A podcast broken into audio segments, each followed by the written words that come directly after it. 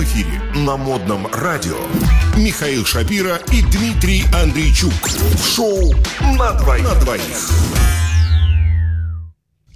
Ну, Ну, добрый вечер, дорогие друзья. все как по новой. По старичка-грабителя все обсудили. Переезжаем опять. Опять нет, остаемся в США. Остаемся в США. Но на этот раз э, речь пойдет про город Цинциннати, штат Огайо. Что-то у нас сегодня много как-то американских новостей, тебе не кажется? Повышаем аудиторию, численность американцев в наших. Давай почитаем, что у них там происходит в этом штате Огайо. Товарищ, э, один э, житель э, Цинциннати, это штат Огайо, ежегодно садится на пивную диету, хотя врачи ему этого не рекомендуют. Почему он это делает? Для многих людей Великий пост – это причина отказаться от каких-либо излишеств, будь то еда, напитки или развлечения. Ну, хлеб Э, можно. Хлеб можно. Но Да. тут встает другой вопрос. Великий пост это вообще м, православное понятие или общехристианское? Не знаю, не я. знаю. Ну, будем, в общем, он хороший христианин, я Допустим. вижу. Соблюдает, так сказать, все нормы. И, соответственно, садится на пивную диету. А, Зовут его Дел Холл. Так вот, он уже четвертый год подряд постится. Ага. А пост у нас, как мы знаем, это всегда с зимы на весну. Вот это как раз вот эти месяцы, правильно? Ну, Март, апрель.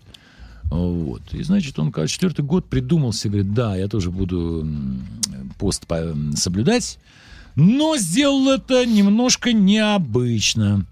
Он переходит на жидкую диету, состоящую исключительно из пива. Очень хорошая идея, очень мне нравится.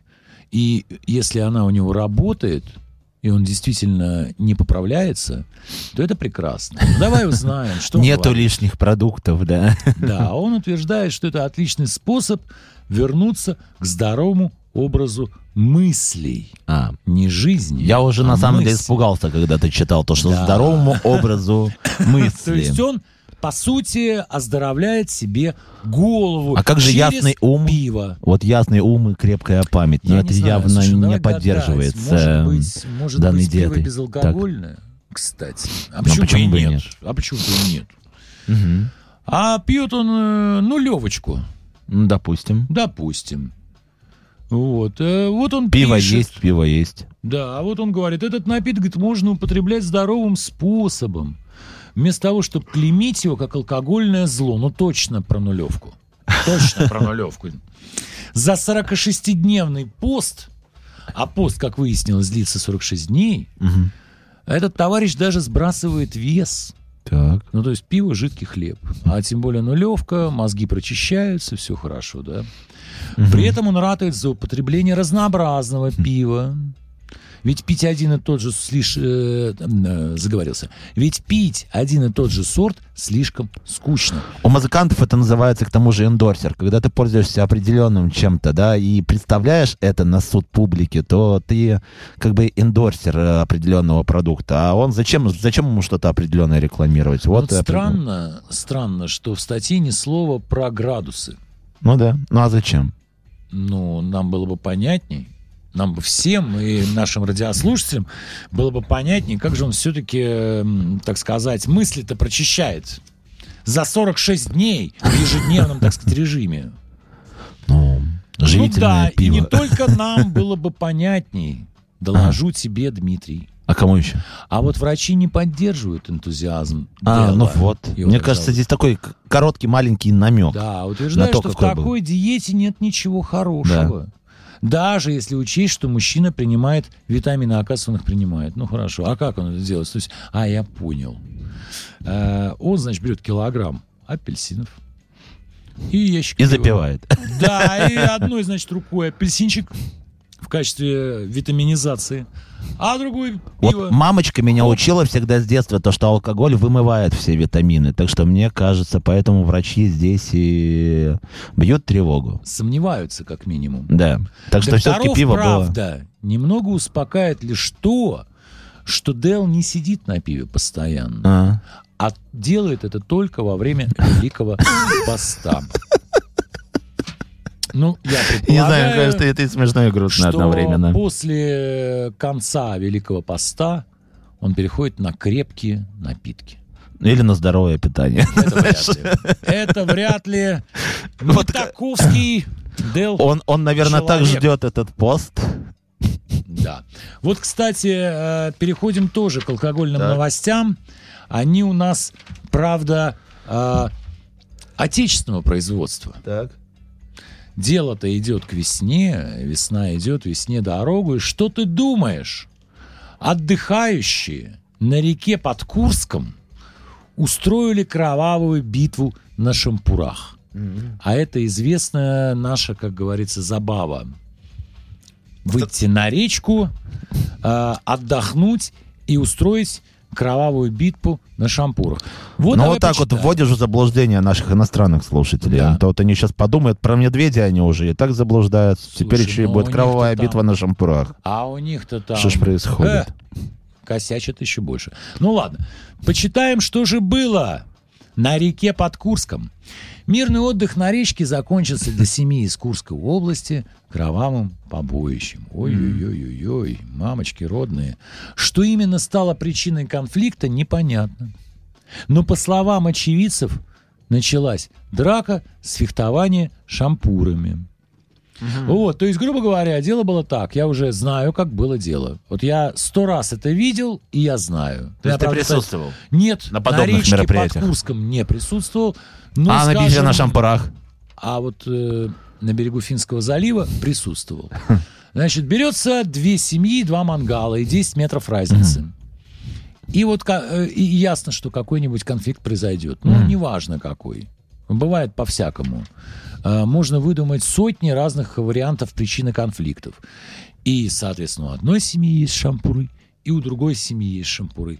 И начинается, как правильно написано в заметке, фехтование на шампурах. Итак, в результате один из участников был ранен в шею. О-ля-ля. Однако сдаваться он все, все равно не собирался. Но Герой. это тоже понятно. Понятно. И Когда это они сдавались. В дальнейшем соперники поменяли оружие и махали уже палками. То есть это уже пошла, как это, с дрыном, да? Нет? Как это, с дрекольем. Так. А где можно взять палку? Ну, В заборе. как?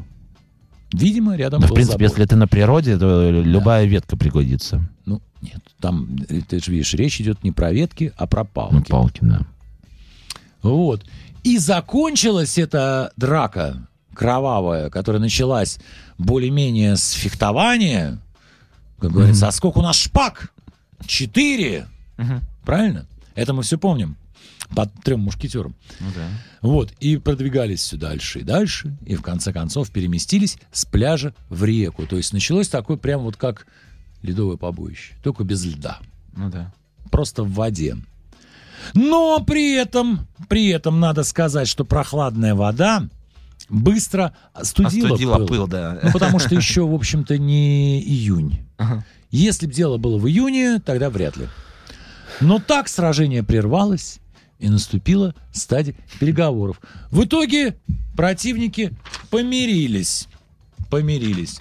Противники, вот такое вот кровавое происшествие э, произошло э, на реке под Курском. Ну, то есть, слава богу, все-таки кровавое здесь в заголовке громко сказано, да, то есть все-таки все прошло как-то более-менее тихо. Ну, там Слушай, за ты исключением знаешь, ранения. Меня, меня больше всего мне вот не нравится в этой новости то, что начали-то они красиво. Начали они прямо как Атос с Портосом Да, да, и да. Д'Артаньяном. Д'Артаньян. То есть э, фехтовали на шампурах. Если бы они дальше остались вот в этом оружии. Ну, шампур это колющее оружие, так интересно, что... да.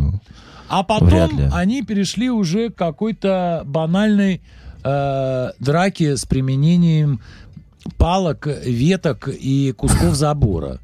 Это уже было отвратительно, и это не выглядело правильно. Я против. Если уж начал на шампуре, то оставайся Закончи. с шампуром в руках, Мгм. так сказать. Не надо менять оружие э, по ходу дуэли. Вот. А в это время сотрудникам британского МИД, а это Министерство иностранных дел, запретили кормить служебного кота. Вот Отлично. что ты будешь делать? Хоть стой, хоть падай. Читаю быстро, времени осталось мало. Надо еще Служебный попрощаться кот со слушателями. британского министерства иностранных дел в принудительном порядке сел на диету. Он располнел, обеленился и не выполняет свои обязанности по отлову мышей. Сотрудники ведомства решили перестать кормить товарища Полмерстона, так зовут кота. Вот делайте свои выводы, пишите комментарии, а мы в свое время с вами попрощаемся. С вами был Михаил Шапира. И, конечно же, Дмитрий Андрейчук. Шоу на двоих. Всем пока. В прямом эфире на модном радио Михаил Шапира и Дмитрий Андрейчук. В шоу «На двоих». На двоих.